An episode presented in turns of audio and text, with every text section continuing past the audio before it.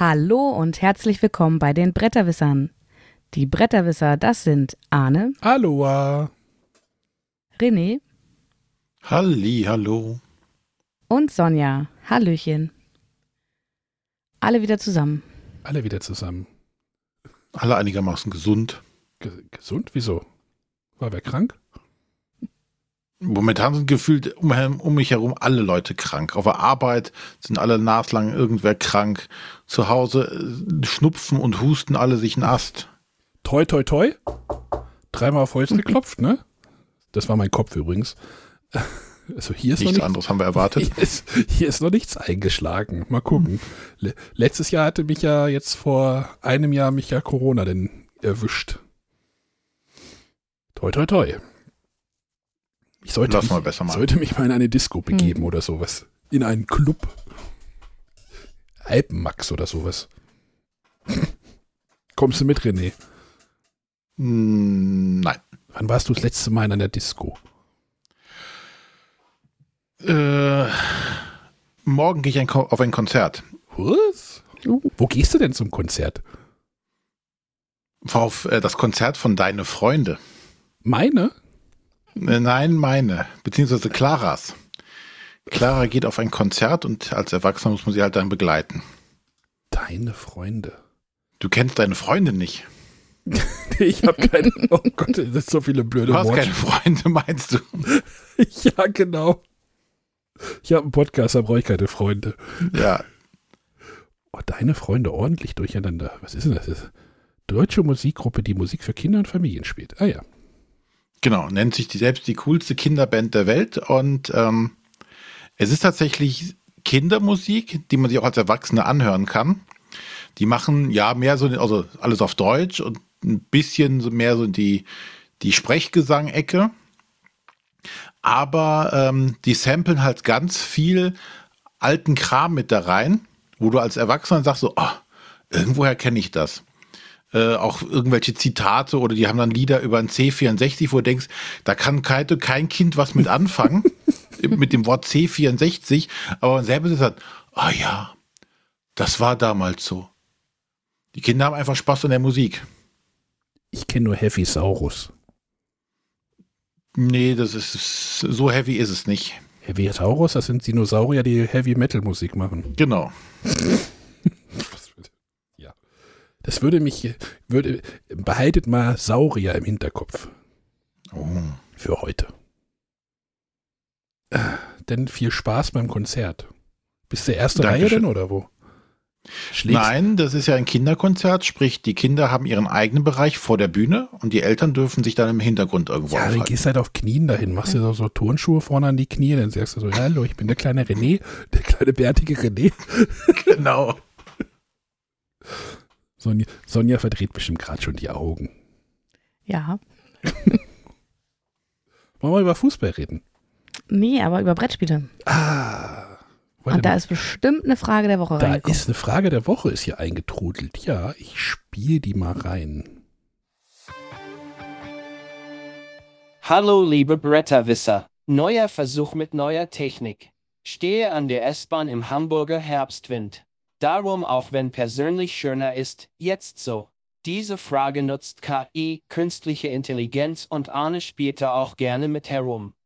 Aber KI bei Spielgrafik wird gerade zum neuen Schändern. Das Thema, bei dem die moralische Empörung auf 1000% springt. Und darum jetzt an euch die Gretchenfrage, wie steht ihr dazu, wenn Bilder und Symbole in Spielen ganz oder teilweise mit KI erstellt werden? Viele Grüße, Florian aus Hamburg. Der muss irgendeinen Cowboy-Akzent genommen haben, glaube ich, bei der KI-Generierung. Aber so geht das auch. So nehmen wir das auch, ne? Ja, aber eigentlich bitte, bitte gerne äh, original oder eine bessere KI. Die war jetzt nicht wirklich gut. Das klang nicht gut.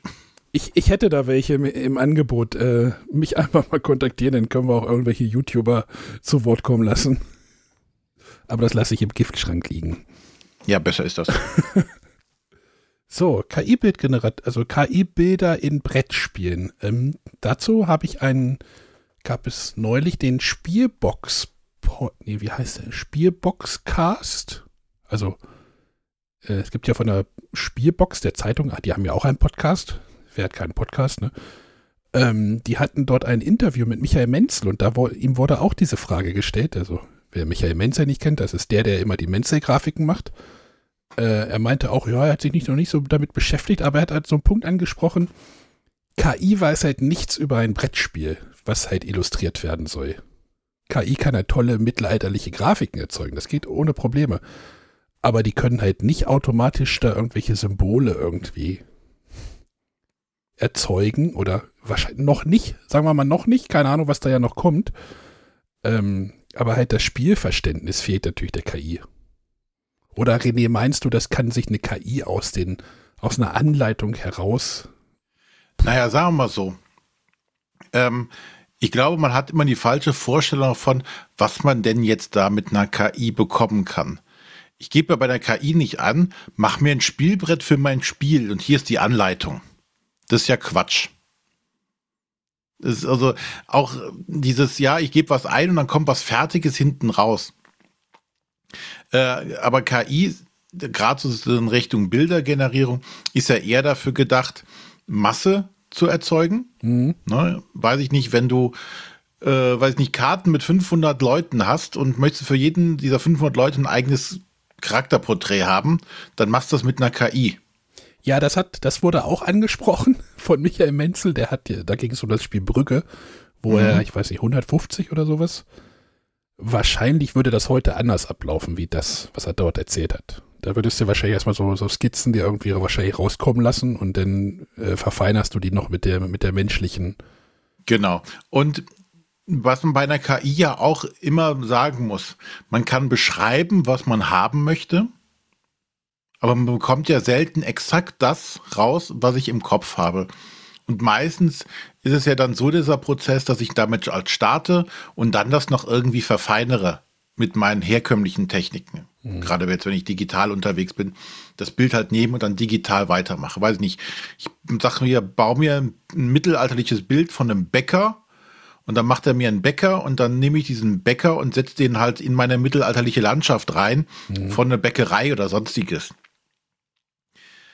Von daher, ich, bei uns auf der Arbeit ist es ja auch ein ähnliches Thema nach dem Motto, ah, jetzt nehmen die uns die ganzen Jobs, die KI nimmt uns die ganzen Jobs weg. Nein, es ist nicht die KI, die den Job wegnimmt, sondern der, der die KI benutzen kann, nimmt dir den Job weg. Und genauso, denke ich, würde es bei Künstlern auch sein. Transformation ähm, ist wahrscheinlich da ein gutes Stichwort. Ne? Es wird halt anders werden. Genau. Also zum einen ist es natürlich eine prima Unterstützung, gerade wenn du ähm, auch, glaube ich, so als Fotograf unterwegs bist und sagst dir, oh, hier hinten habe ich was Tolles fotografiert, tatsächlich manuell, aber da hinten ist irgendein dämlicher Antennenmast von, von, weiß ich nicht, oder ein Windrad, was mein totales Bild kaputt macht. Und du kannst heute relativ einfach dann hingehen und das wegmachen lassen von der KI. Das konntest du ja früher auch manuell, musstest du dann hingehen und pinseln und pinseln und pinseln äh, digital gesehen und konntest dann diesen, diesen Mast entfernen.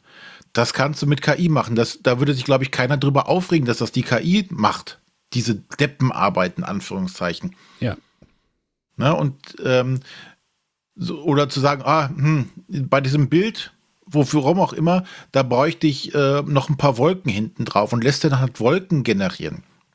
Und wenn das entsprechend aber auch gekennzeichnet ist in irgendeiner Art und Weise oder wie es ja zum Beispiel bei ähm, den, den Rollenspielen ja, glaube ich, jetzt bei D&D, &D, die ja sagen, es darf kein Künstler eine KI verwenden. Die sagen das einfach, die legen das fest und sagen, es soll oder es darf nicht verwendet werden, wenn es rauskommt. Dann gibt es einen auf die Finger. Mhm. Was ja auch mm, okay ist zu sagen, nee, wir möchten das in unseren Produkten nicht. Ja, ich glaube, da muss man sich mein, entsprechend positionieren. Mein Produkt, meine Regeln, ne? Klar kann das jeder dann für sich auch selber. Also genau, wenn jetzt ein, ein Brettspielverlag sagt, hm, ähm, wenn ich jetzt jemanden habe, der das mit KI in der, weiß ich nicht, Hälfte der Zeit herstellen kann und ist vielleicht auch nur halb so teuer, dadurch spare ich mir Produktionskosten und kann meinen kleinen Verlag damit vielleicht am Leben erhalten. Hm, ja. Mache ich das? Oder wenn der äh, große Verlag sagt, nee, bei uns kommen nur handgezeichnete äh, Grafiken in unsere Spiele. ich habe da kein Problem mit. Wie gesagt, ich sehe nicht, dass dann ähm, hunderte von Künstlern arbeitslos werden. Man wird sich umstellen müssen, aber das wird sich, werden sich alle müssen. Wie gesagt, bei uns im Beruf in der IT ist es genau dasselbe. Hm. Wenn man sich da dessen wehrt oder da verweigert, dann hat man halt verloren. Man muss halt schauen, wie kann man es sinnvoll für sich einsetzen. Genau, ich habe ich hab heute den Podcast Freak Show gehört, den hörst du ja, glaube ich, auch relativ regelmäßig. Da ging es dann ja, auch. Ich habe eben angefangen, ja. Äh, ja, da ging es dann so ab, Minu, ab Stunde drei, ne? also ging es dann auch über KIs und da ist halt auch ein Programmierer, der meinte auch, ey, diese ganzen Deppenaufgaben, die lasse ich eine KI machen, warum soll ich, sollte ich die machen? So, das, das, äh, das würde mich einen halben Tag Arbeit kosten, die KI macht es in einer halben Stunde oder ich mache es mit der Hilfe der KI in einer halben Stunde. Warum sollte ich mich dann einen halben Tag hinsetzen? Klar genau. musst du aber noch verstehen, was dort passiert. Ne? Und dann ging es halt auch darum, dass einer der Moderatoren hat sich halt als äh, Modell hat mal seine, sein irgendwie 15 Bilder von seinem Gesicht in so ein Modell reingeschmissen und hat halt mal so eine KI oder so ein Modell, so ein Generierungsmodell darauf antrainiert und äh, ich habe euch da mal den Link zu irgendwie den Kapiteln mit den ähm, AIs da äh, in die Shownotes mit reingeschmissen. Dann könnt ihr direkt zu dem Kapitel springen. Übrigens, ne? Kapitelmarken, sehr gut. Ähm, deswegen, also, es wurde dann halt auch gesagt, so, ey, wir haben da jetzt eine Pan Büchse der Pandora geöffnet. Das wird jetzt halt echt, da kommt was auf uns zu. Was das ist, wissen wir natürlich alle nicht. Und wo wir auch in der Entwicklung stehen, wissen, wissen wir halt auch nicht stehen. Wir am Ende, am Anfang der Entwicklung sind wir auf diesem sogenannten Plateau. Also es gibt ja bei so technischen Entwicklungen irgendwann so einen Plateaustatus oder gibt es da noch wieder Sprünge oder, oder, oder? Niemand weiß es. Also. Naja, was man ja sagen muss, ist, dieses Thema KI ist ja nichts Neues. Das gibt es ja schon sehr, sehr lange und aus der wird auch schon sehr viel mitgemacht, was man gar nicht mitbekommt, auch im medizinischen ja, ja. Bereich und so weiter. Was halt einfach diesen riesen Boost gegeben hat, war halt diese generative KI. Sprich, mhm. du kannst Bilder generieren, du kannst Texte generieren, jetzt kannst du noch Stimmen generieren. Demnächst werden es halt Videos sein. Das hat einfach ein unglaublich mediales Interesse erzeugt ja, klar, weil es vorher gar nicht gemacht hätte. Weil es einfach ist, dass die Leute es verstehen. Ne? Also das ist genau, halt die sehen was. Ne? Wenn ich sage hier, äh, mach mir ein Bild von einer Blume auf einer grünen Wiese mit einem blauen Bär, dann macht die KI das und man sagt man, boah. dann sieht das noch relativ fotorealistisch aus, dann machst du noch mehr, boah. Mhm. So, und das war es dann aber auch erstmal schon. Ne? Es ist ja noch nicht so, zum Beispiel bei diesen äh, Bildgenerierungen hast du halt das Problem, Konsistenzen zu haben. Ne? Kannst jetzt nicht sagen, ich hätte jetzt gerne, äh, weiß ich nicht, einen Superhelden mit roten Haaren und einem blauen Schnurrbart. Wenn du den zwei, dreimal generierst, sieht der trotzdem jedes Mal ein bisschen anders aus. Mhm. Ne, das Gesicht, das verändert sich, weil die KI diese, diese Objektpermanenz ja gar nicht kennt. Die kann das gar nicht sagen, okay, ich nehme das Gesicht jetzt mit in die nächste Runde. Mhm. Also, noch ja, nicht. aber es gab also, halt diesen großen nicht, ne? Hype. Ne? Das ist halt natürlich auch, auch alles, ist, das kann halt natürlich in einem halben Jahr schon wieder komplett anders aussehen. Ne? Das genau. wissen wir halt nicht. Ja, aber äh, es kann natürlich auch bei so einer Prototypenentwicklung natürlich auch helfen, wenn du einfach so ein paar schickere Grafiken hast. Ne? Dann sieht das schon wieder ein bisschen an, ansprechend aus. Ja, wird gerade für kleine Verlage, ne? Hm. Warum sollten die da nicht mitarbeiten? Wenn du bedenkst jetzt hier, ähm, Terraforming Mars hat jetzt irgendwelche Stockfotos genommen. Mhm. So. Hat sich auch, sah, sieht erstmal halt ein hm, bisschen mäh aus, aber das Spiel wird dadurch ja nicht besser oder schlechter. Ja, Stockfotos. Es ist ja trotzdem ein großer Erfolg gew geworden oder ge ist immer noch ein großer Erfolg, trotz dieser merkwürdigen Grafik. Mhm. Ja, Stockfotos ist natürlich auch so ein, so ein, so ein Ding, ne? Also ist ja eigentlich auch nur jemand hat das andere, jemand hat das für dich gemacht und du hast ja da selber auch nichts dafür. Du bezahlst halt einfach nur, dass du es benutzen kannst, ne? Genau. Ja. Na, also von daher ähm, finde ich das vollkommen okay und ich habe da auch nichts gegen, dass das eingesetzt wird. Äh, wie gesagt, ich kann ja noch mal gucken, ob ich den, den, ich, ich verlinke auch noch mal den Spielbox-Podcast. Könnt ihr mal rein und der ist übrigens auch sehr gut. Äh, der auch sehr schön produziert. Also ist so ein bisschen wie so ein Magazin aufgemacht. äh, mit dem Manu und den, an, äh, wie heißt er denn? Andreas Becker? Ich glaube, ne? Gott. Mhm. Vor der, vor der Spielbox. Den schmeiße ich euch auch nochmal hier in die Shownotes mit rein. Sonja, siehst du, wie siehst du denn das so? Äh, ich habe mich da ehrlich gesagt noch gar nicht so sehr mit beschäftigt. Ich krieg's immer wieder aus der Bubble mit, dass manche sagen so, äh, das Spiel dürft ihr euch nicht angucken und das, äh, da sind äh, KI-Bilder drin. Ähm, ich, also grundsätzlich bin ich da bei René und denke, äh, KI wird Teil werden und da kommen wir gar nicht mehr drum herum. Ähm, also ich merke es ja im Beruf auch. Ähm, ja, schwieriges Thema, aber also ich denke auch, dass es ja, äh, KI wird ja nie alleine die Bilder darstellen.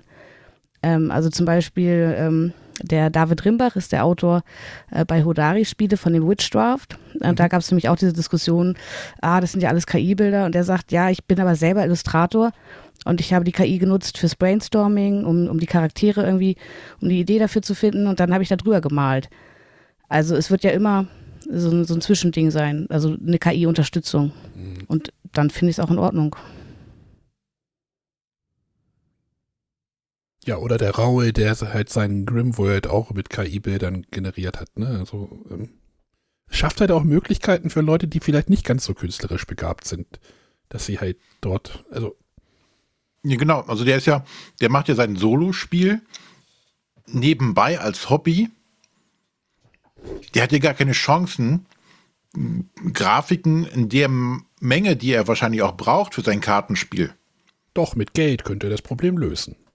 Genau, als Hobbyprojekt kannst du da auch noch hunderte von Euros draufschmeißen und weißt nie, ob das das nachher rauskommt, was du haben möchtest. Und so kann das tatsächlich alleine machen. Er setzt sich hin, äh, schmeißt, je nachdem, er hat, glaube ich, jetzt hier bei Mid, Mid Journey gemacht, mhm. schmeißt dann da Münzen ein, relativ kleines Geld und generiert sich einfach seine Bilder, die er selber dann unter Kontrolle hat, was er haben möchte, was er für gut findet. Weil wenn du mit so einem Künstler das machst, hast du natürlich auch mal diese, diese Feedback-Schleife, ne? Der zeichnet dir was, du sagst, hm, geht so. Und wenn du das für 50, 100 Bilder machst, dann hast du wahrscheinlich auch keinen Bock mehr. Du sagst irgendwann, naja, komm, gib ja, mir ja. die Bilder und hier hast du dein Geld. Ich diskutiere jetzt nicht für jedes Bild rum. Ja. Äh, ich glaube, das äh, Thema wird uns noch öfter be beschäftigen. Aber ich glaube nicht, dass man es verteufeln sollte. Wie gesagt, äh, Berufsfelder werden, klar werden vielleicht auch welche äh, verschwinden, aber es werden halt auch neue entstehen und es werden sich halt welche verändern. So, wenn das äh, noch immer so wie, also wenn, wenn man halt dem, dem Fortschritt da so dieses verbohrte, diese, wie heißt das, Technikoffenheit, oh Gott, äh, Technologieoffenheit, so heißt es, dann würden wir wahrscheinlich immer noch mit Pferdekutschen rumlaufen. Ist ja jetzt auch populistisch und so, aber aber nur, nur weil halt, weil er irgendwie sagt, äh, da ist ein Bild KI generiert. Ja, ich mache die Episodenbilder mittlerweile ja für, für den scheiß Podcast ja auch, äh, mache ich mit, mit, äh, mit einer Bildgenerierung. Sieht halt ein bisschen netter aus, als wenn ich mir da immer irgendwas ab äh, aus den Fingern sauge. Sieht halt ein bisschen angenehmer aus, finde ich. Ist halt für mich auch eine Vereinfachung. Hat sich auch noch keiner beschwert. So. So, jetzt habe ich den aber gegeben. Wer sich, wer sich beschwert, der soll, der soll sich melden und dann kriegt er einen. Gut. Dann holst du der Tochter mit dem Bogen. ja. Ja. Deine für den Fernkampf, meine für den Nahkampf. Genau, erst schicken wir meine, also wir schicken deine nach vorne und dann äh, schießen wir mit meiner hin. Muss nur aufpassen, dass er nicht, nicht, nicht deine trifft.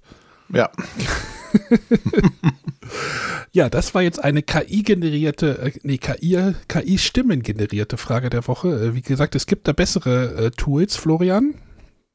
Kannst mich gerne nochmal anschreiben, ich glaube, wir haben schon lang genug darüber geredet. Ähm, und der hat uns eine WhatsApp geschickt, äh, das könnt ihr auch tun. Äh, an den 0170 5444 843. Er meinte, er schickt noch, er hat noch einige auf Lager.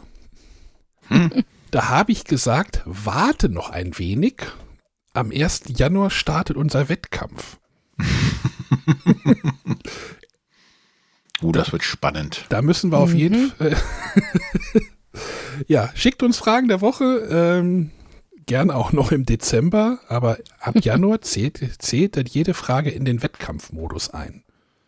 Und dann werden wir gucken, wer der Fragen der Woche König ist. Für den müssen wir noch irgendwas uns ausdenken. Dann Auf jeden Fall. Ja. kriegt er so eine, so eine, ich, ich kaufe einfach bei Burger King so eine Krone. Ach, übrigens, ich Ja. möchte auch dazu aufrufen, dass wir nicht nur einen König, es wäre auch super, wenn wir eine Königin kriegen Oh würden. ja. Stimmt, wo ist Gela eigentlich? Die hat lange keine Fragen gestellt, Ja, ja. Gela. Schreibt mal wieder eine Frage. Auch andere Hörerinnen, sollten wir sie denn haben, dürfen gerne Fragen einschicken. Äh, laut Spotify, glaube ich, 30 Prozent. Na, Kann, kann ja noch mal gucken. das sind immer die Stillen. ja, die Frauen trauen, sich, müssen lauter werden. die trauen sich nicht. Sonja, schick mal eine Frage der Woche ein. 25 weiblich steht die letzte Episode. Wir wissen alles über euch. Gut. Letzte Woche hatten wir ja einen Männer. Wie war es? Ein, Wu- ein Wurstsalat? Nee, wie sagt man da was? Was? äh, war, waren René und ich ja unter uns. Und Sonja hat uns dann im Nachhinein im Discord geschrieben, oh, über die Spiele hätte ich auch gerne nochmal geredet. Ja, ich, mit mir macht er immer sich ein Nörgelfreund, wo er so voll schlecht drauf sitzt, so, äh, das war nicht so toll, das war, oh, das hast du da, das ist ja auch nicht so toll. Dann bin ich mal nicht dabei, ihr redet nur über tolle Spiele. Da war ich schon ein bisschen gekränkt, ja. Stimmt, wir haben nur über gute Spiele. Heute sieht das vielleicht ein bisschen anders gleich nachher gleich aus. Aber Das hattest du ja schon angekündigt. Und daraufhin dachte ich wirklich so, hm, Aber kannst du denn noch was zu den Spielen uns- ergänzen, die wir so toll fanden? äh, ein bisschen was, aber gar nicht so viel, weil ihr habt da wirklich äh, gut drüber gesprochen. Oh, wir werden Ähm, gelobt, René. Hast du das gehört? Oh, hm. Oh, Ja. das geht aber gut runter hier heute. Ähm, E-Mission, ich habe mir extra noch mal den Klickenabend-Video angehört und es wird laut Schmidt-Spiele E-Mission ausgesprochen Deutsch. Es soll nicht ein Wortspiel sein aus Emission und die E-Mission, die Welt zu retten. Ähm, ja, also ich finde es auch super. Ich habe jetzt äh, eine Partie zu zweit und eine Partie zu dritt hinter mir. Ähm, ich finde das Kartenmensch sehr spannend, dass ich halt verschiedene Arten habe, wie ich die Karten ausgeben kann. Ähm, vor allem, wie ich dann auch meinen eigenen Bereich äh, optimiere. Da kommt es ja auch so auf die Zeitpunkte an, wann spiele ich die Karte sinnvoll. Ich kann zum Beispiel eine Karte erst noch nutzen und dann kann ich sie überdecken für ein anderes Projekt. Ähm, ja, und es ist bockschwer, aber das gefällt mir bei kooperativen Spielen. Also, dass es nicht so leicht zu gewinnen ist. Wir haben die erste Partie verloren. Ich glaube, die zweite haben wir ganz knapp gewonnen. Ja, aber selbst äh, wenn es so weitergeht, gibt es ja noch Opt äh, Optionen, den Schwierigkeitsgrad ein bisschen anzuziehen. Mir gefällt es auch richtig, richtig gut bisher. Ja, ich finde halt diese Entscheidungen, die du halt treffen musst. Ne? Was mache ich jetzt mit meiner Karte? Wie nutze ich die am Ja. besten? Immer so, ah, ich bräuchte mehr Zeit oder ich müsste die Karte, könnte die an fünf Stellen jetzt gerade einsetzen. Genau. Welche hilft mir jetzt am besten? Ja, das ist sehr schön. Und ich muss so sagen, also im Spiel fand ich die Optik jetzt überhaupt gar nicht störend, weil ich finde sie sehr funktional. Ich finde sie, also sie hat mich, also während ich auf das Spiel beim ersten Anschauen dachte, so, höre, das sieht ja nicht so toll aus. Im Spiel hat es mich überhaupt nicht gestört. Ähm, was ich ein bisschen unübersichtlich finde, ist, man legt ja, man hat ja diese große Weltkarte und legt da ähm, diese Wasserplättchen ins Wasser, die Bäume irgendwo aufs Land. Äh, und danach zu halten, oh, wo haben wir denn jetzt hier noch unsere ganzen Bäume und äh, Gewässer liegen? Das fand ich manchmal ein bisschen schwierig. Da warst du doch so, oh, da können wir ja noch äh, ein CO2-Steinchen hinlegen, da haben wir ja noch was. Ja, das fand ich, fand ich auch eine merkwürdige, das ist so auf Krampf irgendwie thematisch, dass die, die Wasserplättchen und die Bäume da sind und also ob man da nicht einfach einen Bereich hätte machen können, wo man sagt, okay, hier Hm. passen fünf Klötzchen rein und da passen zehn Klötzchen rein. Fand ich auch ein bisschen merkwürdig, das stimmt. Das ist jetzt aber Jammern auf hohem Niveau, oder? Auf jeden Fall, ja. Aber man muss ja immer was zu meckern haben. Das müsstest du doch verstehen, Arne. Ich, ich meckere nicht, nee. Heute auch nicht. Worüber ich tatsächlich ein bisschen länger nachgedacht habe, ist, äh, du hattest es eingeleitet mit, naja, es ist ja gar nicht so ein Pandemie-Klon, wie Arne sich mal beschwert. Oh, ich höre. Ich hatte erst mit dir schon irgendwie das Gefühl, weil es, na, es ist halt von, vom Spielgefühl so, man, man arbeitet gemeinsam.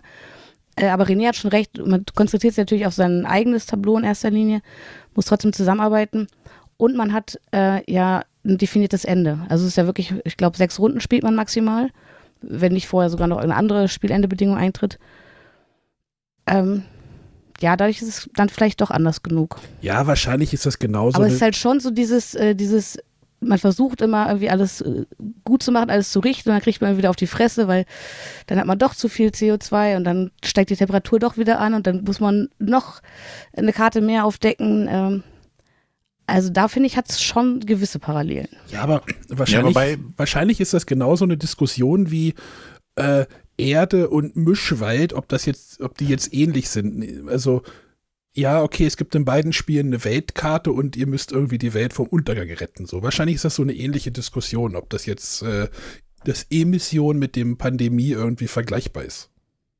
Ja, ich finde immer bei, bei dem Begriff, wenn man sagt, was für mich Pandemie ausmacht, ist halt dieses, ja, dieses nach und nach Aufbauen dieser, dieser Bedrohungen, die entstehen können, wo du sagst, okay, da hinten, da liegt jetzt nur ein Klötzchen, das können wir erstmal ignorieren, da müssen wir gar nicht gar hinschicken. Aber so nach und nach entwickelt sich halt, wo das eine Klötzchen lag, auf einmal sind da zwei, drei und dann kommt es zu Ausbrüchen. Also da ist so dieses, dieses Expandieren, dieses Explodierende, was dann, was du bei Pandemie hast. Und das hast du jetzt bei Emission in dem Sinne ja nicht. Also es explodiert ja, Ja. nichts in dem Sinne, sondern ist ja relativ klar, okay, du erzeugst einfach, du musst die nur versuchen abzuarbeiten, diese, diese CO2-Dinger. Und viele andere Brandherde, in Anführungszeichen, auch bekämpfen oder klarkommen mit den äh, Krisen und sowas alles, aber nicht dieses Aufbauende und dann Eskalierende. Ja, das stimmt schon. Und danach wolltest du noch über ein anderes Spiel reden? FTW. Äh, ja, FTW habe ich auch gespielt. Mhm. Äh, und zwar erst zu zweit. Und danach habe ich mir gedacht, so, nee, das ist Genau. jetzt nicht so der Hit.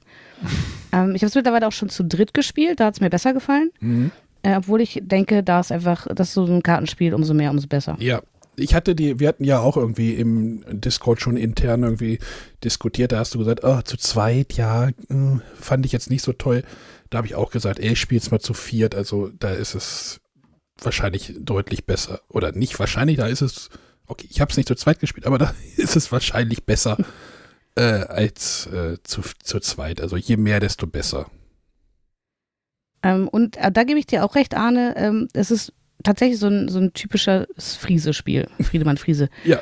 Ähm, ich weiß, als wir zurück gespielt haben, unser Mitspieler hat Anfang, glaube ich, so ein bisschen sich gefragt, was soll das hier? Irgendwie einfach nur höhere Karten ablegen.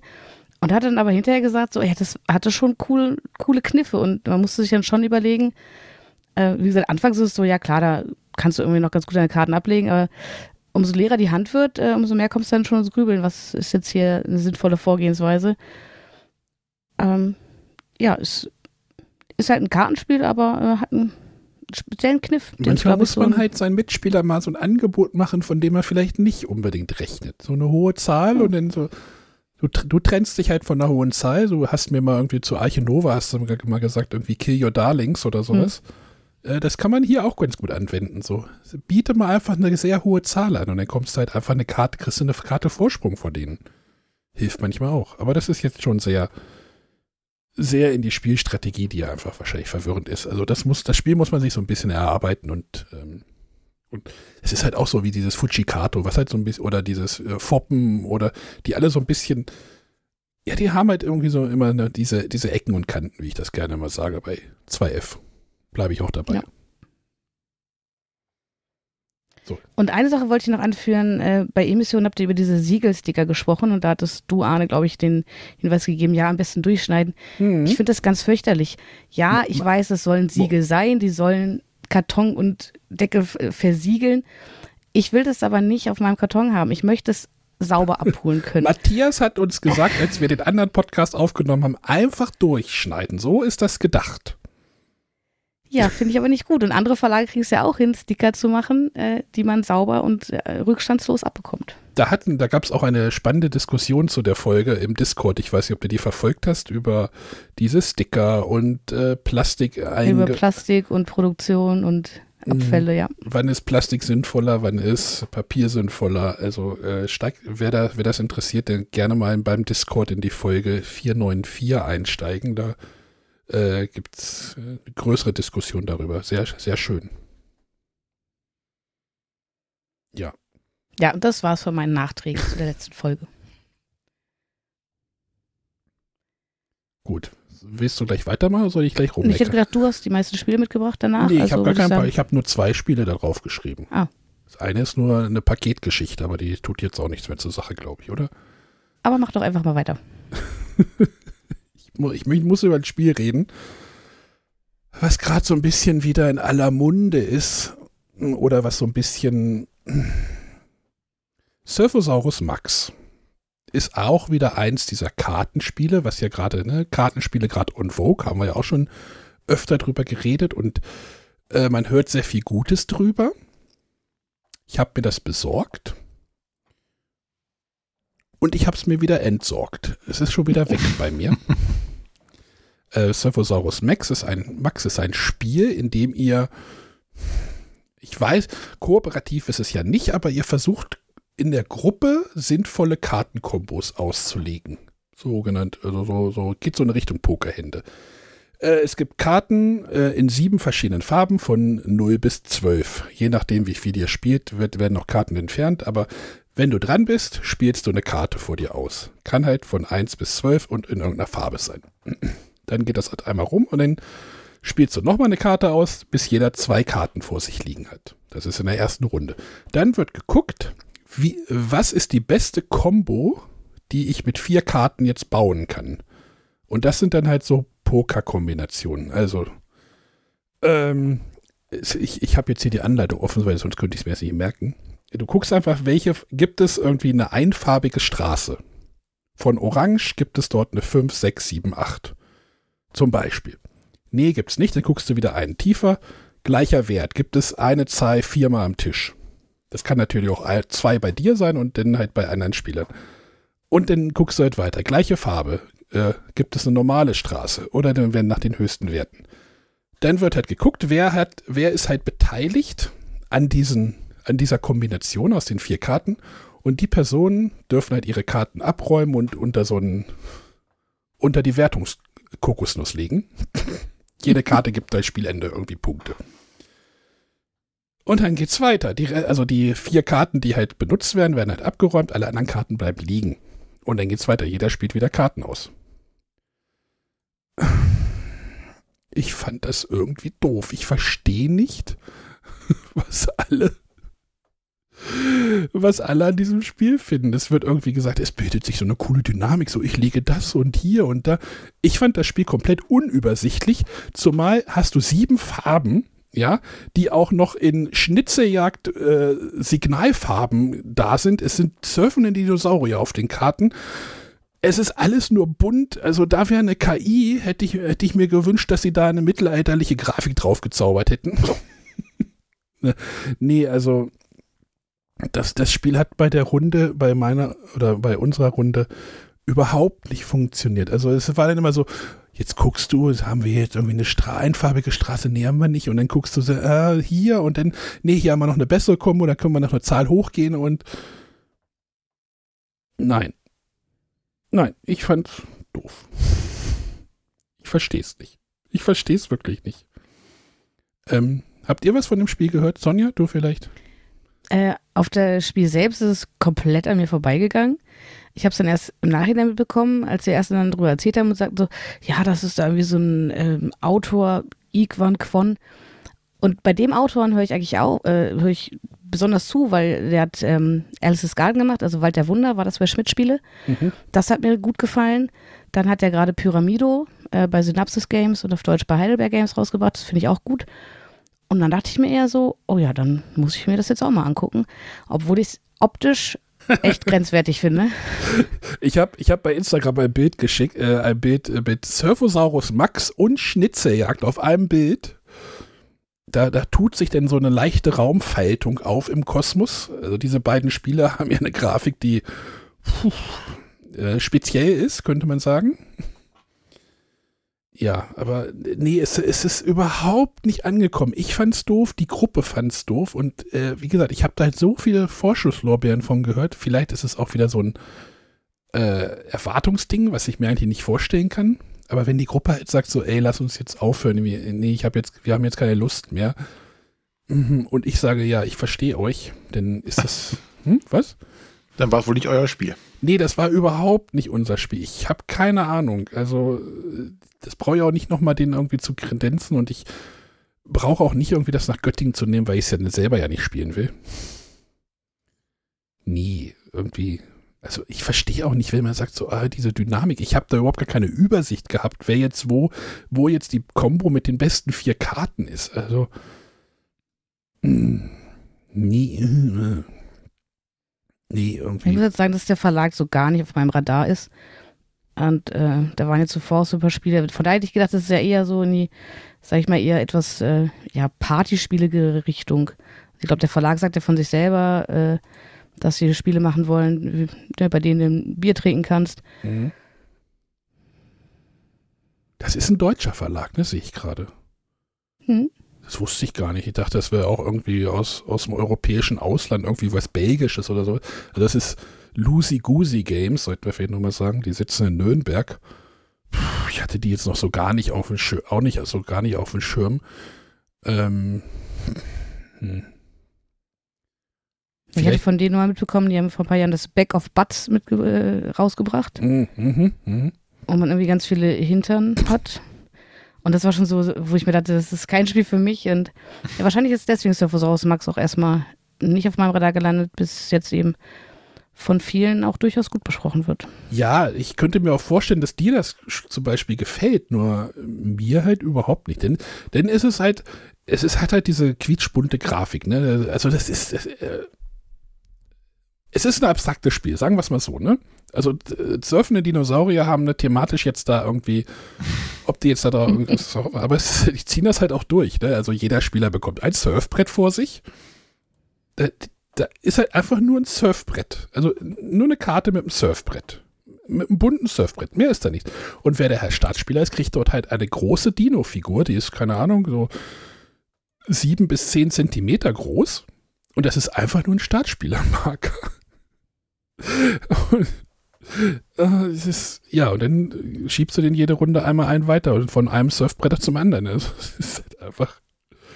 Ich, ich mag, eigentlich mag ich das ja, wenn man sich ja nicht, wenn man das nicht so ernst nimmt, aber das ist mir irgendwie alles zu viel und dann, wie gesagt, äh, vielleicht wäre es übersichtlicher, wenn, wenn die Karten halt nicht mit irgendwie einem Tyrannosaurus, äh, einem lila Tyrannosaurus auf einem gelben Surfbrett vor einer orangenen Welle wäre, sondern einfach nur die Zahlenwerte. Vielleicht wäre das hilfreicher gewesen für mich. Nee, ich mochte es nicht. Vielleicht hätte das zwei, äh, bei 2F rauskommen sollen. Da wäre es grün. Es wäre es nur grüne Dinosaurier. Nee, da wäre es nur grün mit Zahlen, mehr nicht. Ja, wahrscheinlich. Ah, ja. Das war, äh, ja, mein erstes Schimpfen. Surfosaurus Max von Iquan Kwon. Ähm, Illustration Matthias Mödel. Bei Lucy Goosey Games. Ja, leider bei mir nicht funktioniert. Aber ich, wie gesagt, Sonja wird bestimmt irgendwann nochmal davon berichten und dann sagt sie, ey, das ist total super. Schauen wir mal. bei mir nicht mehr. Ich kann auf jeden Fall über ein Spiel sprechen, äh, das finde ich super in zwei Partien, die ich gespielt habe. Und zwar Age of Innovation, ein Terra Mystica Spiel. Ähm, ihr kennt beide Terra Mystica? Fragezeichen. Ich habe das Arche Arche Nova, nee, wie hieß es? Terra Nova. Äh, habe ich ja auch nicht so gut gefunden. ich kenne es auch nur namentlich. Okay, weil ich wollte jetzt gar nicht so äh, auf den Spielablauf an, äh, eingehen. Nee, brauchst du auch nicht, glaube ich. Den ich jetzt äh, so als bekannt voraussetzen würde. Also wir haben da ähm, bestimmte Fraktionen und wollen es eben auf dem Spielplan ausbreiten, da Gebäude errichten und daraus Dörfer entstehen lassen. Und Age of Innovation nimmt jetzt dieses Terra Mystica Spielprinzip und ja, macht einiges ein bisschen modularer, packt noch ein bisschen was drauf. Ähm, genau genommen, also es gibt eine neue Ressource zum Beispiel das sind Bücher, die noch dazukommen in den vier Farben äh, des Wissenstableau. Wissenstableau ist das, was vorher ähm, so das äh, Priestertableau war. Und äh, wir haben eigentlich alles, was wir auch vorher hatten, auch wir haben zum Beispiel die gleichen Gebäude, die gleichen Aufwertungswege. Alles heißt jetzt wieder ein bisschen anders, ähm, ist aber im Endeffekt sehr, sehr ähnlich. Ähm, was vorher Gunstplättchen waren, die man eben auch über dieses äh, Tableau bekam, sind jetzt Kompetenzplättchen. Die ähm, bekommt man, wenn man bestimmte Gebäude baut. Dann kann man sich da eins aussuchen und hat dann ähm, entweder einen einmaligen Effekt und einen dauerhaften Effekt oder auch äh, einen Punkteeffekt. Äh, es gibt auch ein paar wirklich ganz neue Sachen. Und das sind zum Beispiel zum einen die Erfindungen. Die kann ich zum Beispiel mit der neuen äh, Ressource Bücher dann auch bezahlen. Und ähm, auch die Erfindungen können entweder sofort einen Bonus einbringen oder eine bestimmte ähm, Punktewertung, die ja nur für mich gilt, meist in dem Moment, wo ich die äh, Erfindung bekomme.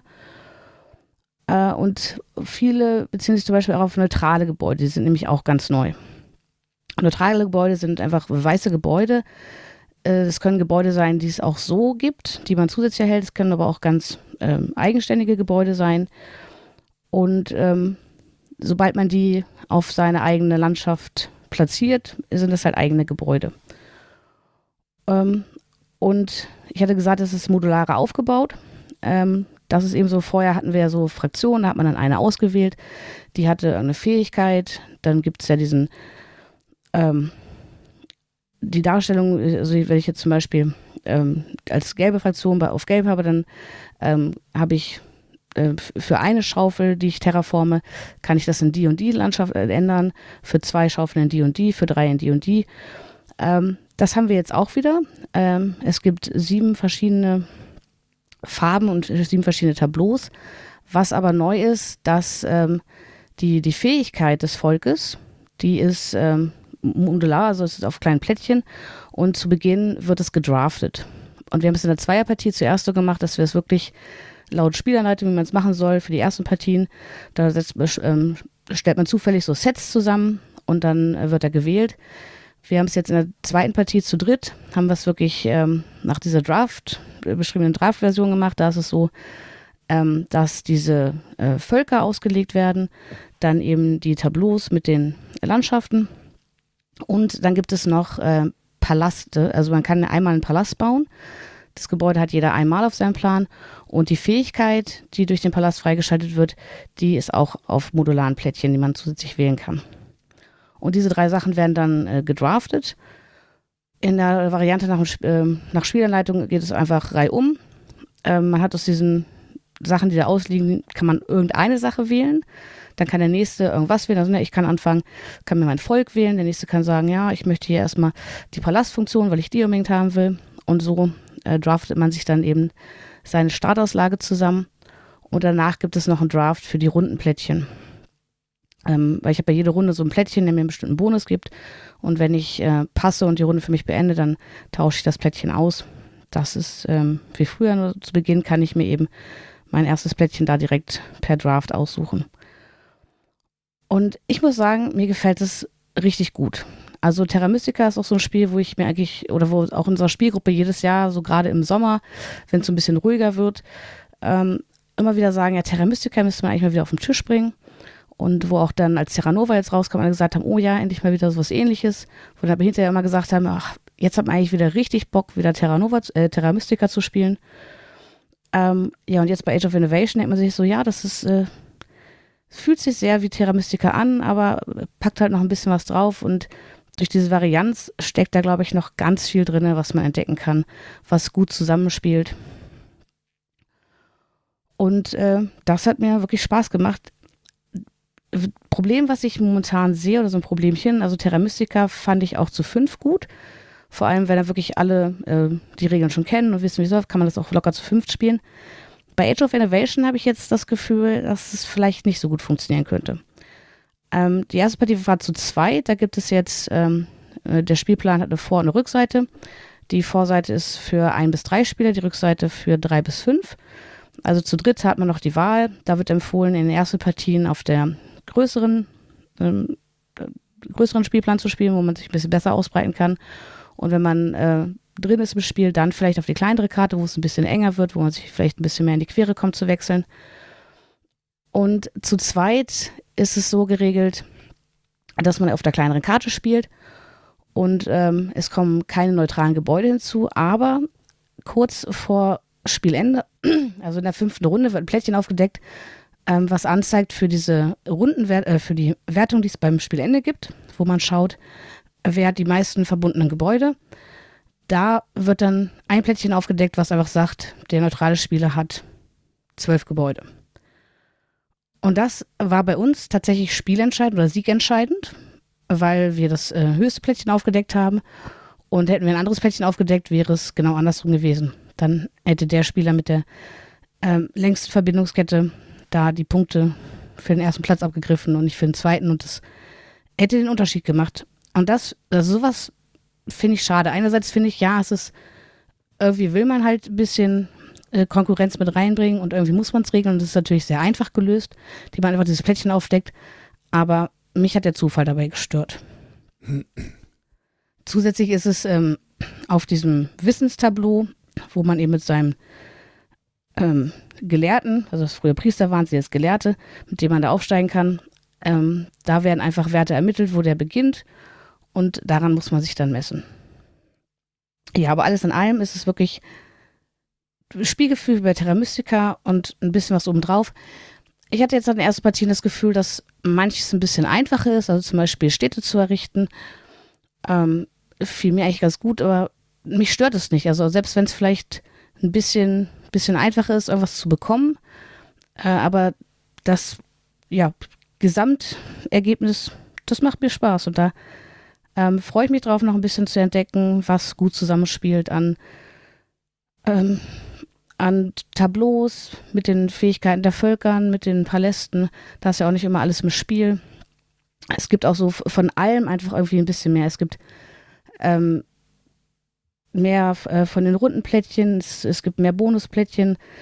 Ähm, ja, es ist einfach sehr viel Varianz da drin. Ist das jetzt die ultimative Terra Mystica-Version? Das weiß ich eben nicht.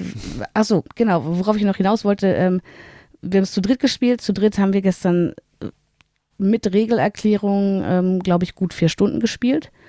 Man braucht natürlich auch eine gewisse Zeit erstmal für diese Drafting-Phase zu beginnen. Je nachdem, wie lange man da grübelt, was die beste Kombination wäre, die man da vielleicht ähm, wählen möchte. Und da habe ich das Gefühl, ah, ich weiß nicht, ob ich das zu viert und erst recht, ob ich das zu fünf spielen wollen würde. Hm. Wo ich mir dann wieder denke, da ist dann wahrscheinlich so das äh, klassische Terra Mystica einfach äh, das Richtige und Age of Innovation würde ich jetzt aktuell mal sagen, ist zu dritt schon ganz gut. Wie gesagt, zu zweit fand ich es äh, durch den äh, Zufall nicht ganz so gut. Mal schauen, ob ich es nochmal zu viert ausprobieren werde. Also es bringt halt wirklich für, für Terra Mystica Fans einfach noch mal ja, neuen Drive in das Spiel, packt noch ein bisschen was oben drauf. Ich mag das. Mir gefällt das. Ich habe auch das Gefühl, wahrscheinlich, weil ich äh, Terra Mystica schon kenne, sonst tue ich mich ja bei so Expertenspielen auch immer ein bisschen schwer, in die Spiele reinzukommen. Und hier habe ich von Anfang das Gefühl, irgendwie, ja, ich, ich habe begriffen, äh, wie hier der Hase läuft. Ich komme damit ganz gut klar. Ja, mir macht es Spaß. Ohne jetzt das Original Terra Mystica zu kennen, wenn man sich so die Bilder ein bisschen anguckt und wie gesagt, es steht ja auch, ähm, glaube ich, drauf, der Box äh, Terra Mystica Game, hm. ähm, ist das eine Version 2.0 davon? Sprich, ist man hingegangen, ist man hingegangen, hat sich das Originalspiel angeguckt und hat gesagt, okay, das und das war gut bei dem Spiel, das nehmen wir und wir verändern aber die in Anführungszeichen Schwächen in dem Spiel und fügen das noch hinzu oder fügen neue Möglichkeiten hinzu bei dem Spiel. Fühlt sich das so an wie eine zweite Version davon? Es fühlt sich an wie eine Weiterentwicklung. Dass man genau. einfach mal rangegangen ist und gesagt hat, okay, ähm, ne, man hat schon diese vielen verschiedenen Völker äh, auch im Terra Mystica drin gehabt, mit denen man gerne mal rumprobiert hat. Und jetzt machen wir es einfach noch modularer, damit man noch mehr Kombinationsmöglichkeiten hat und ich glaube auch, dass es aus der Entwicklung einer Erweiterung entstanden ist. Dass man dann Aber- sagt, okay, es macht Sinn, da jetzt nochmal ein neues Spiel rauszubringen. Ja, es fühlt sich, also man spürt die Wurzeln des Original Terra Mysticas auf jeden Fall. Ja, definitiv. So. Nämlich, da kam mir gerade einfach so diese, diese bekloppte Idee.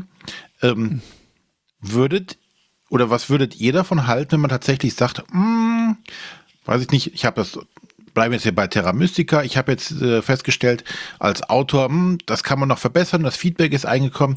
Ich mache jetzt eine zweite Version und mache, um Ressourcen zu sparen, einfach ein Upgrade-Pack.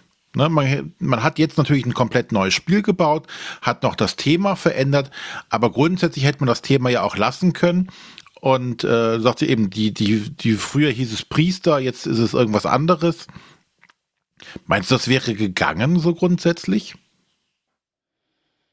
Ja, schwierig. Ja, Du wahrscheinlich. hast halt vorher, Achso, ja.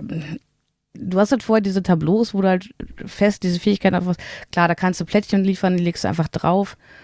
Ähm, ich persönlich, also mir gefällt wirklich auch das, das Gesamtkonstrukt. Also äh, viele haben ja gesagt, äh, bei Terra Mystica sah der Spielplan damals ähm, ja, ja so ein bisschen ähm, gräulich, ein bisschen, äh, weiß ich nicht, also sah nicht so, so, so frisch aus. Bei Terra Nova haben alle gesagt, so, oh ja, äh, man erkennt vieles wieder, aber das sieht irgendwie fescher aus.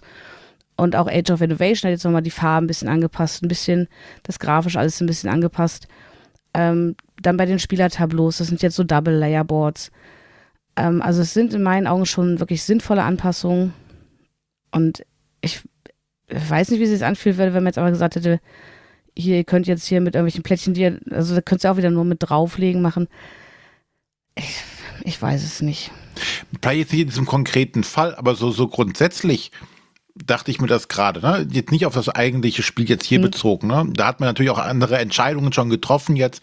Gesagt hat, okay, wir machen ein komplett neues Spiel, da kommt nochmal eine neue äh, Grafik drüber, da kommt nochmal ein bisschen anderes Thema drüber und aber würdet ihr das für grundsätzlich sinnvoll erachten, zu sagen, okay, ich habe hier ein Spiel, das ist gut gelaufen, das war erfolgreich, aber anstatt ein komplett neues Spiel zu machen, so wie es jetzt entstanden ist, einfach nur zu sagen, okay, ich verbessere das jetzt nicht als Erweiterung in dem Sinne, sondern tatsächlich als Upgrade, wo ich sage, okay, die und die Sachen müssen fliegen raus und wir verändern das mit, indem man was aufklebt oder sonstiges oder wie auch immer. Du meinst so ein Patch einfach einspielen. Genau. Ja, aber was machst du mit den Leuten, die das Spiel noch gar nicht haben? Die müssen sich erstmal das Spiel kaufen. Also das, die 1.0 und dann müssen sie sich doch das Upgrade-Pack holen. Ist es nicht denn besser, wenn sie einfach sagen, ich kaufe mir die 2.0 einfach standalone? Also so müsstest du ja dann quasi einmal das Aber Up man kann ja auch beides machen und das hat ja zum Beispiel der PD-Verlag gezeigt. Mit der äh, Venus, mit der Venus-Geschichte, Concordia Nee, Venus. ich bin jetzt gerade bei Transatlantic ah ja, okay. und dann hm. kam Crossing Oceans und da haben wir uns zum Beispiel das Upgrade-Kit für Transatlantic besorgt, Mhm. äh, wo du dann wirklich nur die Dinge hast, die du brauchst, um aus deinem Transatlantic das Crossing, Crossing Oceans zu machen. Und das kam auch wirklich nur, ähm, ich glaube, das ist ein Spielplan, ähm, so ein bisschen Pappmaterial und das ist dann zusammengeschweißt und du kannst es, ähm, ich glaube, wenn du das Inlay rausschmeißt, kriegst du es in die Schachtel. Ja, aber dann musst du ja trotzdem zwei, hast du ja trotzdem zwei verschiedene Produkte. Also du hast halt einmal, es gibt ja das Transatlantik, gibt Ja. es ja als, nee, Crossing Oceans hieß, war die letzte Version. Crossing Oceans kannst du ja. Ja. normal kaufen und ihr habt jetzt quasi das Upgrade-Pack von dem Transatlantik, die ihr euch besorgt. Also ihr habt ja quasi zweimal irgendwie was gekauft.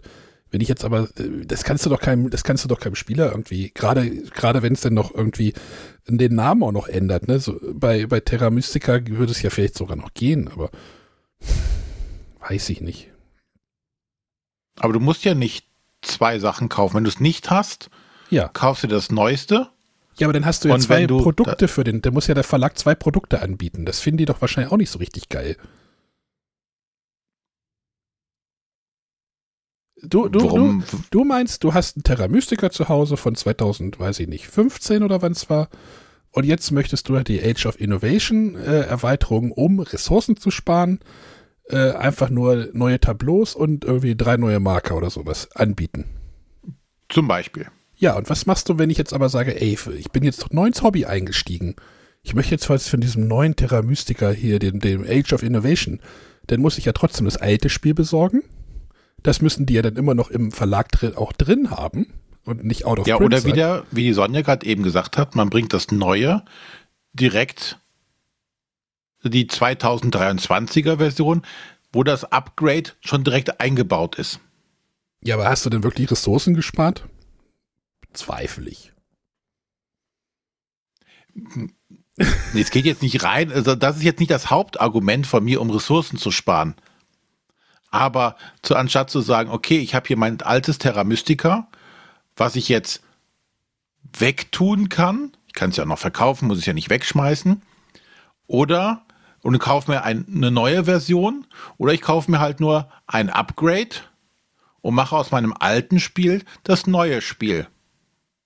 Ohne es wegschmeißen zu müssen, ohne es verkaufen zu müssen oder oder oder, sondern ich mache einfach nur das Upgrade und habe dann das neue Spiel. Aber würde der Verlag lieber nicht ein größeres Spiel nochmal neu verkaufen wollen? Mit mehr Marge?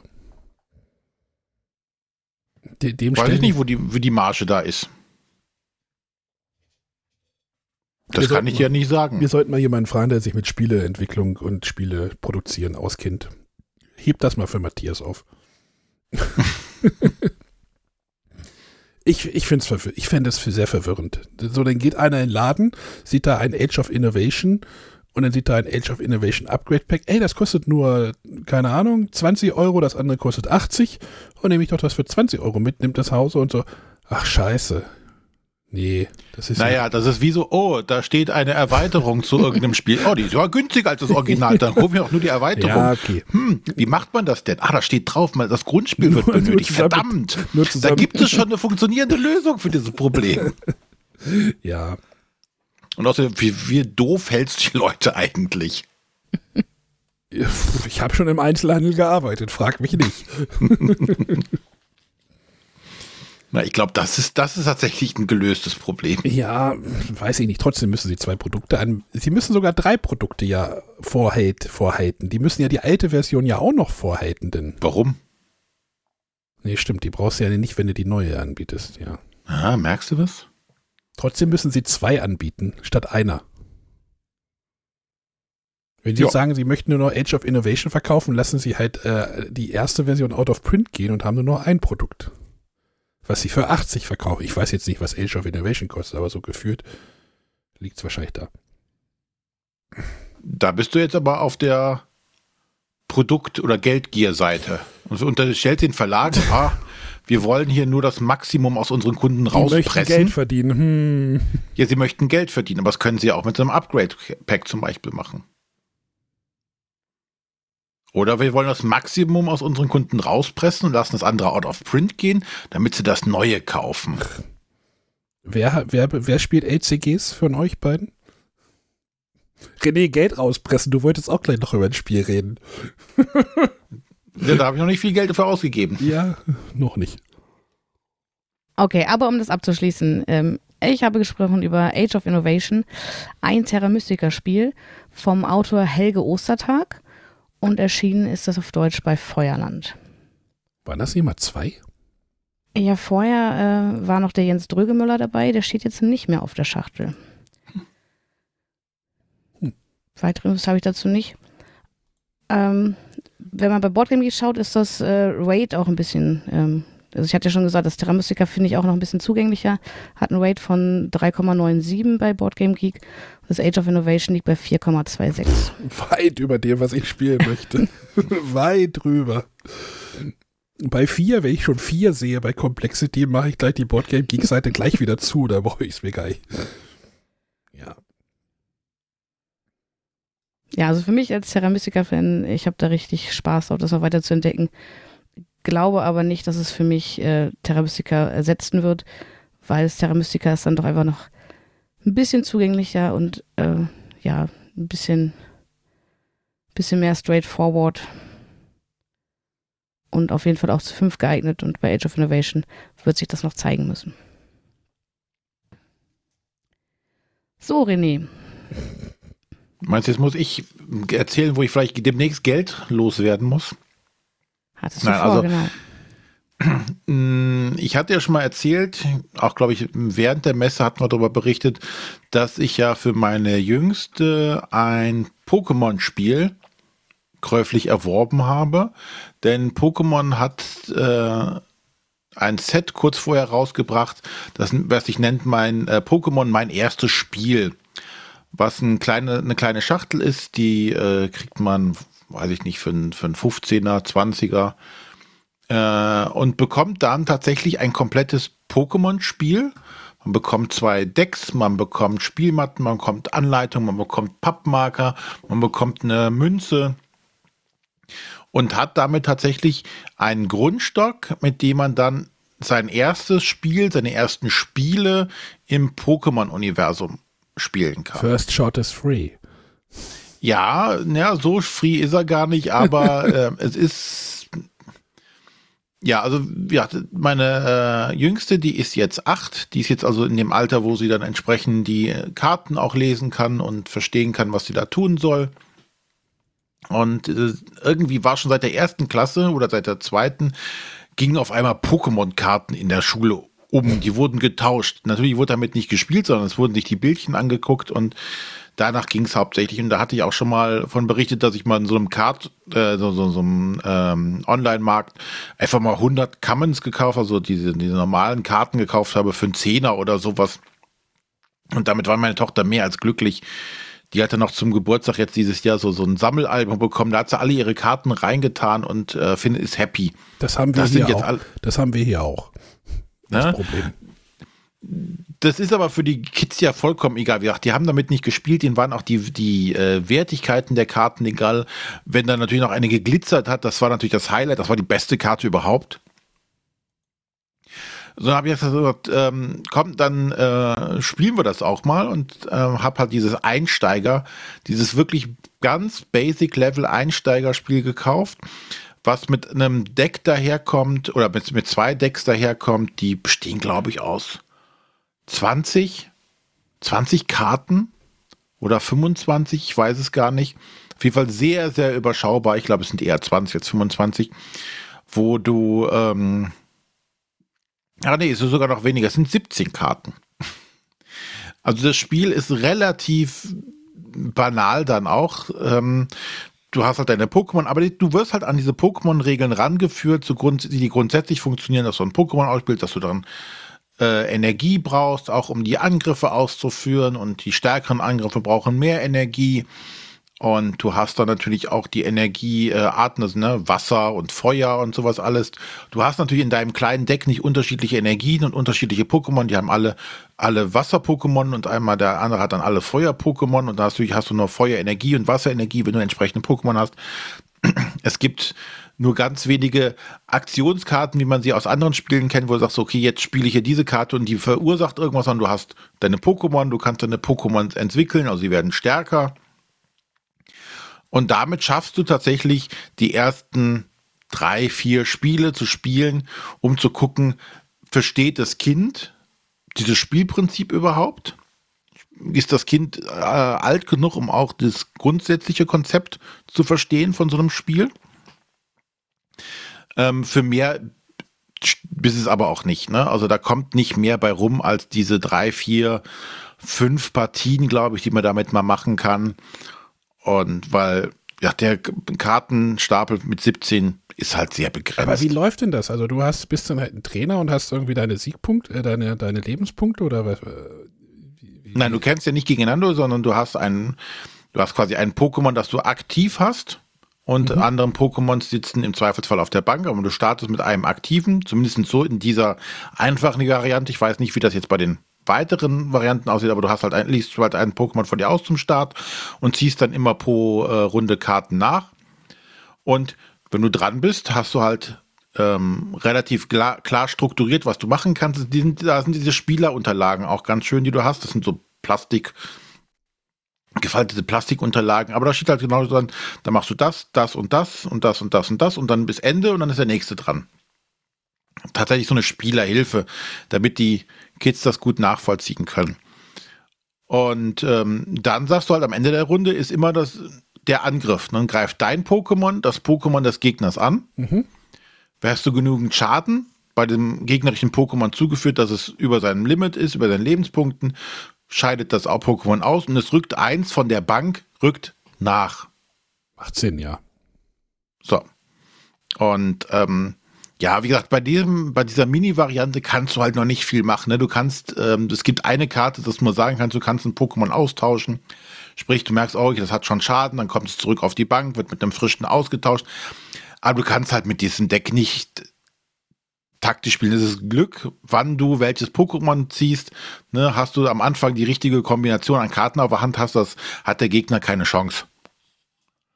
Hm? Aber es geht halt tatsächlich nur um dieses, okay, ich muss, ich ziehe Karten, ich spiele Karten aus, ich greife an, ich muss dafür die genötigte Energie haben. Äh, es gibt Trainerkarten, damit kann ich zum Beispiel was heilen oder ich kann Pokémon entsprechend austauschen, kann mein Pokémon entwickeln, sprich es wird stärker. Das sind so diese Basiskonzepte, glaube ich. Und ähm, das wird man dann auf das größere oder auf das nächste Level quasi dann äh, erweitern können. Aber diese Karten sind jetzt nicht mit dem anderen Spiel kompatibel, oder kannst du die da jetzt reinschmeißen? Wahrscheinlich nicht, ne? Ich glaube schon, aber das sind halt, nee, da steht hinten auch so mein erstes Spiel, glaube ich, drauf. Okay, das ist natürlich schlecht, ja. Aber das sind halt so Basic-Karten, das ist jetzt tatsächlich nichts, was du, glaube ich, in einem, wenn du jedes, wenn du ein Booster-Pack wahrscheinlich öffnest, hast du bessere Karten als die da, die du jetzt da drin hast, ne? Hat es ihr denn Spaß gemacht? Das auf jeden Fall. Sie war gefrustet, als sie verloren hat und wollte dann noch eine Revanche haben. Ähm, so funktioniert es auch ganz gut und ist halt für sie noch sehr überschaubar und das mhm. ist auch was, was sie auch gut in den ersten Partien begriff, äh, begreifen konnte und wurde halt nicht mit 20.000 Regeln direkt zugeballert. Mhm. Und das ist halt, glaube ich, der positive Aspekt bei der Sache. Das ist jetzt nichts für einen längeren Zeitraum. Wie gesagt, ein paar Partien hält das, aber danach wird es halt auch langweilig. Ne, weil du halt keinerlei Möglichkeiten hast, irgendwas umzustellen. Ich kann die Karten unter den Decks nicht austauschen oder neu zusammenmischen, weil dir dann die Energien fehlen würden. Und bei 17 Karten hast du halt auch nicht viel Varianz. Du kennst also nach zwei Partien, nach einer Partie kennst du alle Karten. Ja. Aber jetzt ist halt tatsächlich First Shot is free, beziehungsweise kostet kleines Geld, kann man jetzt halt auf das nächste Level gehen Ne, hab, da habe ich auch schon nachgeguckt, da gibt es auch dann so Einsteiger, diese zweite Einsteiger-Sets, wo da mehr Karten dabei sind und so weiter. Und da kann man jetzt, wenn man das möchte oder wenn das Kind es möchte, den nächsten Schritt wagen. Ne, und es werden halt wahrscheinlich in dem nächsten werden halt die Regeln wieder etwas komplexer, mehr mhm. Regeln dazukommen, aber die Basisregeln sind ja schon mal bekannt. Und ich glaube, das finde ich eigentlich gar nicht so einen, so einen schlechten Weg, da auch äh, Kinder an das Spiel ranzuführen, wenn sie es denn haben, also sowieso wollen. Anstatt zu sagen, okay, ich muss mir erst hier so äh, ein Starter-Set äh, oder zwei Starter-Sets für jeweils 20 Euro kaufen mhm. und äh, dann stellen, feststellen, euer Kind hat überhaupt kein Interesse daran. Und mit der anderen fängst du jetzt noch Lokana an und dann äh, ist deine Rente, äh, schwindet, schwindet dein Rentenplan. ja, mal gucken. Ja. Aber das war äh, Pokémon mein erstes Spiel. Welch, welcher Verlag steckt denn jetzt dahinter? Ich schreibe ja in die Kapitelmarke über den Verlag noch dahinter. Ich habe jetzt der Pokémon Company hintergeschrieben. Ja, ist glaube ich richtig. ich jetzt nicht wusste, ob das irgendwie Asmodee oder Hasbro oder wahrscheinlich. Nee, Pokémon ist glaube ich mittlerweile tatsächlich ein eigener. Ja, ich habe ich hab diese Woche gelesen, dass ähm, der Pokémon COO, also irgendwie einer von den von der oberen Liga hat gesagt, ja, Pokémon wird, wird äh, soll über hun hunderte von Jahren weitergehen. Da freut man sich doch, oder? See, Pokémon COO wants to keep the franchise going for hundreds of years. Ja.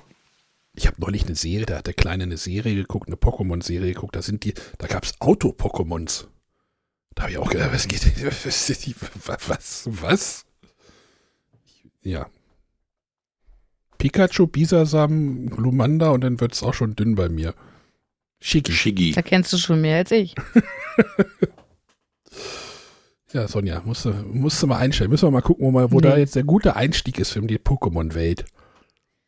Nee, nee, ich wollte ja eigentlich nie irgendein TCG anfassen. Ja, niemals. Bis ja, Disney um die Ecke kam. Im Moment sind es ja nur zwei, ne? Es ist ein, ja TCG, LCG, ja. Sind beides Geldgräber. Das eine ist auch nicht besser wie das andere. So, wollen wir noch was? Ich habe gerade ein Spiel rausgeschmissen bei mir, über das rede ich jetzt nicht mehr. Aber Oh. über eins möchtest du noch reden. Über, über eine Erweiterung würde ich gern noch gern reden, ja. Dann los. Ähm, als Matthias im Sommer mal bei mir war zum, zum Grillnachmittag, da sagte er zu mir, ey, wir haben eine Triketta-Erweiterung geplant. Ich sage, was habt ihr geplant? Ja, kommt, im, kommt zur Messe. Ich sage, das war irgendwie im Juli. Und das war irgendwie, hat er mir kurz irgendwie eine Erweiterung, von der Erweiterung von Triketta äh, geredet. Äh, wie heißt sie denn jetzt? Sag ich gar nicht, weil ich jetzt das umgebaut habe, weiß ich jetzt gar nicht. Hidden Wolves heißt sie, glaube ich. Heißt sie auch auf Deutsch Hidden Wolves? Das war auch der einzige Titel, den ich im Kopf hatte. Äh, also es gibt für Triketta, was ich ja ganz toll finde, gibt es eine Erweiterung. Jetzt versuche ich gerade ganz schnell herauszufinden. Äh, ja, heißt es Hidden Wolves. Ähm, die bringt jetzt nochmal so schwarze Steine mit sich. Muss ich jetzt Triketta nochmal erwähnen? Äh, man legt schöne Holzsteine in eine Reihe, zieht sich die und baut sich so Dinger zusammen und möchte am Ende keine Minuspunkte erreichen. Und das ist halt so ein bisschen Push-Your-Luck-Bluff-Spiel vielleicht äh, so ein bisschen Timing abhängig. Und da gibt es jetzt halt, wie gesagt, die Erweiterung. Die bringt halt so schwarze Steine mit sich. Die werden unter diese Türme, von denen man die Steine zieht, gebaut. Immer also ein Ring mit den schwarzen Steinen. Und auf diesen äh, Steinen sind jetzt halt nochmal Wölfe drauf, die jetzt den Wert 11 haben. Normalerweise im Grundspiel gehen die Werte halt bis 10. Da ist der Bär die höchste Zahl. Und diese Wölfe bringen jetzt halt, also da können halt Wölfe drunter sein und halt auch von jedem, jedem anderen Tier auch nochmal einen Stein extra. Der Kniff ist jetzt halt, erstmal, die Steine sind ganz unten. Das heißt, es macht jetzt schon Sinn, wie man Steine von diesen Türmen rausnimmt. Das hat, im Grundspiel ist es egal, ob du jetzt einmal nach unten dich buddelst quasi, also dass du immer an einer Seite den Turm und dann wird der Turm halt, der Nachziehturm halt schnell oder ob du gleichmäßig das abbaust, das macht im Grundspiel halt keinen Unterschied. Jetzt ist es aber so, okay, wenn ich den Stein jetzt nehme, dann liegt unten ein schwarzer Stein frei. Hm. Lasse ich dem Gegner was oder nehme ich von dem anderen? Also kommt schon mal so eine Ebene mehr da rein. Und dann ist halt so, diese schwarzen Steine muss man verdeckt vor sich ablegen. Die legt man halt nicht in die Reihe, in, also in den, in den offenen Markt, sondern die muss man halt verdeckt vor sich ablegen. Das kann man ja mit äh, den weißen Steinen auch machen. Da darf man halt zwei ja beh geheim behalten. Die schwarzen muss man halt geheim behalten, also quasi hidden. Und der Kniff ist jetzt halt, die weißen Steine kann man ja am Ende entscheiden, baue ich sie ein oder baue ich sie nicht ein. Passt es noch oder passt es nicht? Reiße ich mir irgendwie meine Triketta äh, irgendwie ein mit einem mit ähm, weißen Stein oder lass ich's? Also, oder Problem ist, die weißen Ste äh, die schwarzen Steine musst du einbauen. Und das kann dir das halt ein bisschen verhageln. Das heißt, du ziehst halt in ein Spiel, wo es jetzt schon sehr um Timing und Blöffen und geht, ja, ziehst du noch mal eine zweite Ebene damit ein, wo du halt noch mehr zocken kannst. Und ich feiere das komplett. Also das hat, hat mir so gut gefallen. Und äh, die Erweiterung fand ich, fand ich so genial und gelungen. Und die wird jetzt auch immer dabei bleiben, weil das halt irgendwie eine Regel mehr ist, die man erklärt. Aber ich hatte so viel Spaß wieder mit diesem Triketta-Spiel. Ich verstehe gar nicht, warum das bei Boardgame Geek eine 6,9 hat. Eine Schande. Müsste 9,6 stehen für mich. Ähm, also, wie gesagt, Triketta finde ich total super und diese Erweiterung ist halt, zieht halt nochmal so eine Ebene damit ein, die ich wirklich sehr gelungen finde. Und äh, Chapeau, also ich ziehe meinen Hut, wenn sie das wirklich irgendwie in drei oder vier Monaten irgendwie entwickelt haben und, und in den Markt gedrückt gekriegt haben. Das, das ist echt eine, eine coole Also Sache. angeblich wurde das ja auf Mallorca entwickelt. Ja, wann warst du auf Mallorca? Anfang Juli. Ja, wann ist die Messe? Im Oktober. Ja. Und da, da- liegt halt noch eine Produktion dazwischen mit irgendwelchen Holzklötz. Da sind ja nicht nur irgendwie Pappmarker, sondern also großartig, wirklich. Ähm, Triketta sowieso und jetzt mit dieser Erweiterung. Siehst du, kann ja auch mal ein Spiel loben heute, ne? René, hatten wir es nicht auch gespielt in Dänemark? Hatte ich es nicht mit? Weiß ich gar nicht mehr. Entschuldigung. Doch, hast du dabei gehabt. Hatten wir es auch gespielt? Doch, ich glaube. Ja, ja, hatten wir auch gespielt. Aber das war dir zu abstrakt wahrscheinlich, ne? Ja, das hat mir nicht zugesagt. du gibst halt die 6,9. Sonja, magst du das? Du hast mir davon abgeraten. Ich ja. wenn du hauptsächlich zu zweit spielst, dann ist das nichts für dich. Ach so, ja, nee, wenn du zu zweit spielst, ja. Nein, also. Und seitdem denke ich mir, ob, eigentlich möchte ich das mal spielen. Ob, ich wollte es auf der BerlinCon spielen, da habe ich es nicht in die Finger gekriegt. Obwohl, ähm, ja, mit der Erweiterung gibt es, glaube ich, eine neue Zweierregel da drin. Okay. Die habe ich mir nicht angeguckt. Vielleicht musst du die mal nachlesen, was die da, was die da macht. Aber es gibt, glaube ich, jetzt eine separate Zweierregel nochmal mit. Also vielleicht. Schaust dir doch mal an, ich äh, muss, oder ich muss sie mal nach, äh, findest ja wahrscheinlich bei Pegasus irgendwie auf der Seite. Ähm, äh, wie gesagt, es gibt da noch jetzt eine separate Zweierregel. Ich habe das Grundspiel zu zweit gespielt, das war halt doof, wirklich. Also mindestens zu dritt oder halt zu fünft, aber dann ändert sich auch die Dynamik des Spiels nochmal. Aber das ist ja nicht das Thema. Nicht zu zweit. Oder mit der Erweiterungsregel. Muss mal gucken. Trikette-Erweiterung, wenn ihr mehr Trikette mögt und mehr öfter mit äh, das öfter spielen wollt, nimmt ihr äh, Hidden Wolves Erweiterung gibt nochmal eine neue Ebene an Bluff und äh, Zockelementen.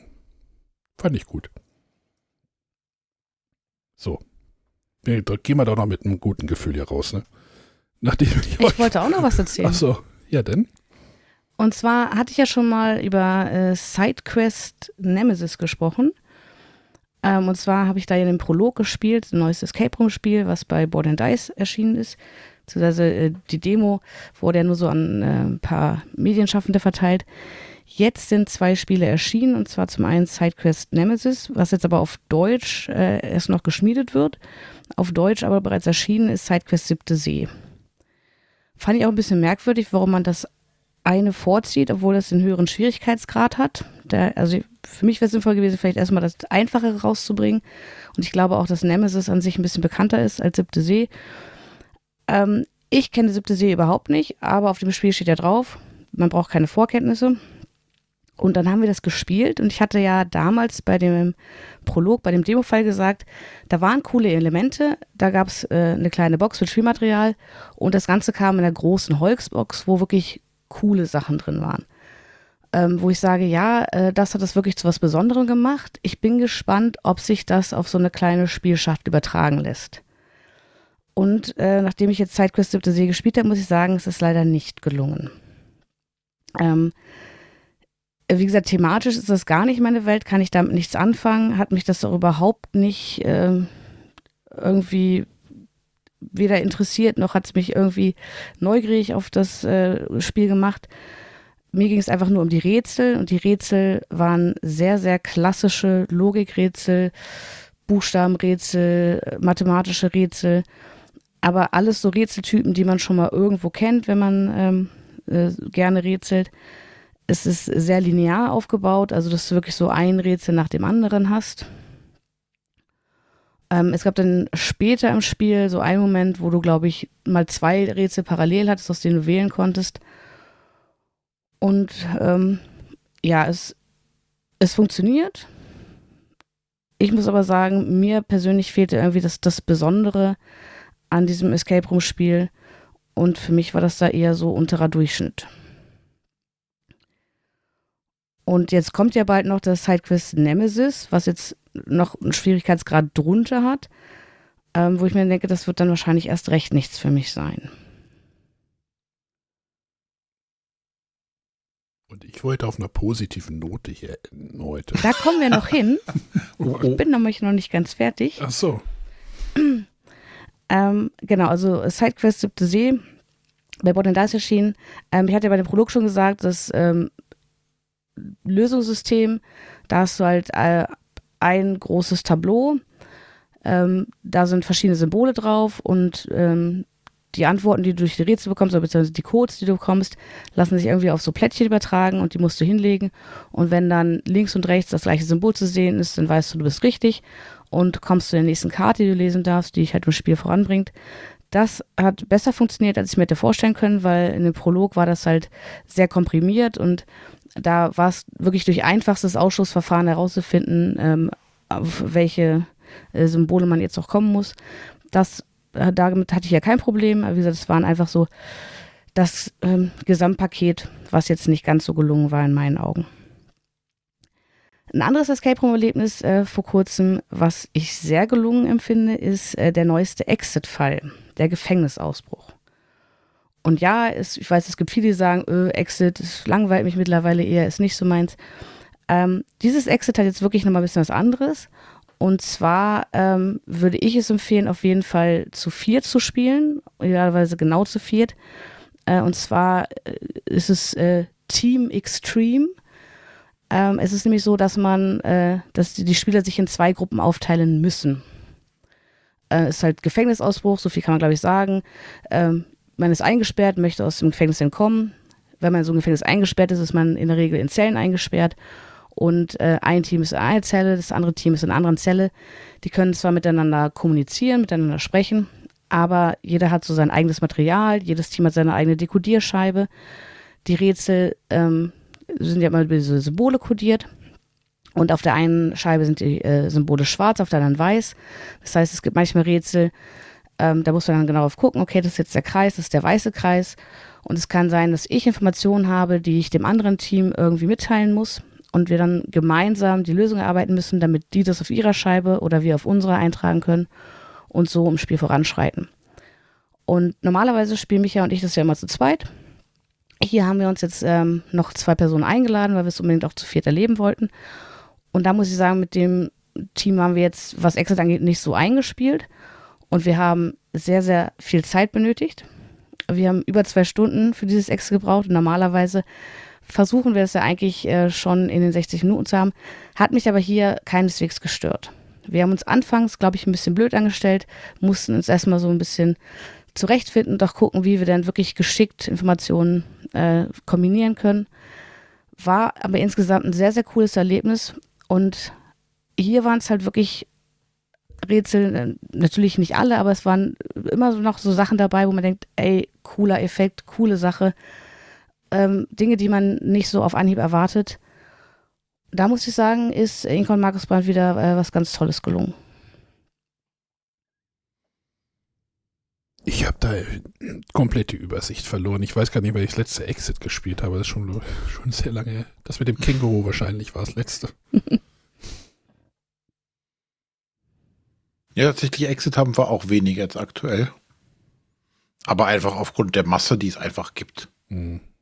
Ja, das hat jetzt halt nichts damit zu tun, dass wir jetzt die nicht mögen oder aber es gibt halt dann äh, Unlock und es gibt hier nochmal und da nochmal und dann hat man noch so Totalausfälle wie das letzte Mal da.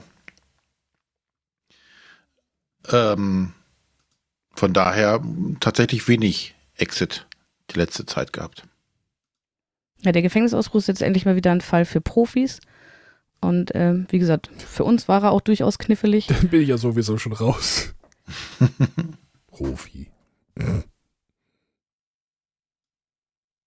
Ja, von mir auf jeden Fall eine Empfehlung aber idealerweise wirklich zu viert spielen. Mhm. In zwei Zweier-Times ist, glaube ich, noch was anderes, als wenn zwei Personen einzeln kommunizieren müssen. Ich glaube, äh, zu zweit pro Team ergänzt man sich da einfach noch ein bisschen besser. Ja.